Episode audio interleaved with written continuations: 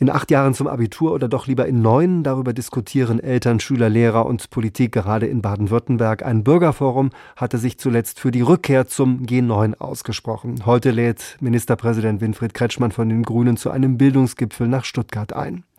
Das G8 war ja in einigen deutschen Bundesländern auch deswegen eingeführt worden, damit junge Menschen schneller ins Berufsleben starten können. Viele Wirtschaftsvertreter hatten das gefordert. Doch ist diese Rechnung wirklich aufgegangen? Darüber spreche ich mit Professorin Silke Anger. Sie leitet den Forschungsbereich Bildung, Qualifizierung und Erwerbsverläufe am Institut für Arbeitsmarkt und Berufsforschung in Nürnberg. Hat das G8, also das achtjährige Gymnasium, denn wirklich dazu geführt, dass junge Frauen und Männer, die gut ausgebildet sind, den Unternehmen früher zur Verfügung stehen?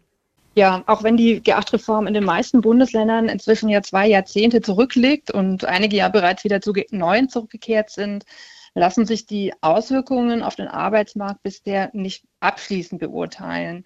Die ersten G8-Jahrgänge haben zwar vor mehr als einem Jahrzehnt ihr Abitur gemacht, aber die relativ dünne Datenlage erlaubt bisher keine belastbaren Analysen. Und man muss bei der Bewertung eben aufpassen, dass man nicht die kausalen Folgen von G8 mit längerfristigen Trends und Faktoren, die unabhängig von G8 sind, vermischt, wie zum Beispiel andere Bildungsreformen, wie die Bologna-Reform oder Veränderungen auf dem Arbeitsmarkt.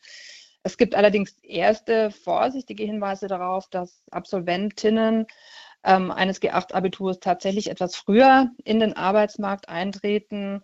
Hinsichtlich des Arbeitsmarkterfolgs, also gemessen an der Höhe der Einstiegsgehälter, scheint es allerdings keine Unterschiede zwischen G8 und G9 zu geben. Viele Abiturienten sind mittlerweile noch nicht volljährig. Wenn sie dann direkt einen Bachelor machen, sind sie nach dem Abschluss gerade mal Anfang 20. Sind die meisten Unternehmen in Deutschland aus Ihrer Sicht überhaupt bereit, so junge Menschen einzustellen? Ja, also es sind ja nicht alle genau ein Jahr jünger. Also das vorrangige Ziel der G8-Reform wurde zwar erreicht, der Altersdurchschnitt der Abiturientinnen konnte durch G8 gesenkt werden, aber sie sind im Durchschnitt nur zehn Monate jünger als die Abiturientinnen vor der Reform. Und viele verzögern ja ähm, nach dem Abitur auch den Übergang ins Studium oder in die Ausbildung durch ein Gap Year wie zum Beispiel ein freiwilliges soziales Jahr, ein Auslandsaufenthalt oder ein Praktikum, so dass sie eben auf andere Art und Weise auch Erfahrungen gewinnen und für Arbeitgeber potenziell interessant sein sollten. G8, das heißt ein Jahr weniger bis zum Abitur und die Lerninhalte müssen in kürzerer Zeit bewältigt werden. Viele Hochschulen beklagen seit Jahren gravierende Wissenslücken bei Studienanfängern. Liegt das nur an G8? Es liegt sicherlich nicht nur an G8. Es gibt, wie ähm, bereits erwähnt, natürlich andere Trends und Faktoren, die diese Folgen haben können. Grundsätzlich kann man sagen, dass auch unter G8 ähm, die Abiturienten eine Studienfähigkeit aufweisen. Sie schätzen ihre Befähigung zu einem Studium etwas geringer ein, aber die objektive Leistungsfähigkeit bleibt davon unberührt und es lässt sich zwar beobachten, dass junge Menschen mit G8-Abitur etwas weniger häufig eine naturwissenschaftliche Fachrichtung wählen, aber grundsätzlich ist die Studierfähigkeit gegeben. Auch bei der jüngsten PISA-Studie haben die deutschen Schülerinnen und Schüler wieder mal erschreckend schlecht abgeschnitten.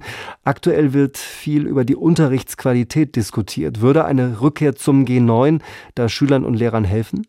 Ja, also die zuletzt schlechten Ergebnisse bei den Bildungsstudien stehen ja nicht unmittelbar im Zusammenhang mit G8. Also für die aktuelle PISA-Studie zum Beispiel wurden in Deutschland ja die Kompetenzen von Schülerinnen und Schülern aller Schulformen getestet. Also davon weit mehr als die Hälfte eben nicht an Gymnasien. Zudem wurden ja in einigen Bundesländern wie, wie Bayern, Hessen, Niedersachsen die Rückkehr zu G9 ja schon längst vollzogen. Also grundsätzlich ähm, kann man sagen, dass die Schülerleistungen während der Schulzeit im G8 und G9 durchaus vergleichbar sind. Es gibt auch hier ein paar Verschiebungen innerhalb der Jahrgänge. Also offenbar haben leistungsstarke SchülerInnen einen größeren Vorteil durch die höhere Lernintensität, durch die Schulzeitverkürzung. Aber grundsätzlich ähm, lässt sich, ähm, die, ähm, lassen sich die PISA-Ergebnisse oder auch die Ergebnisse anderer Bildungsstudien nicht auf das G8 zurückführen. Die interessantesten Interviews zu den spannendsten Themen des Tages. Das ist SWR aktuell im Gespräch. Jetzt in der ARD Audiothek abonnieren.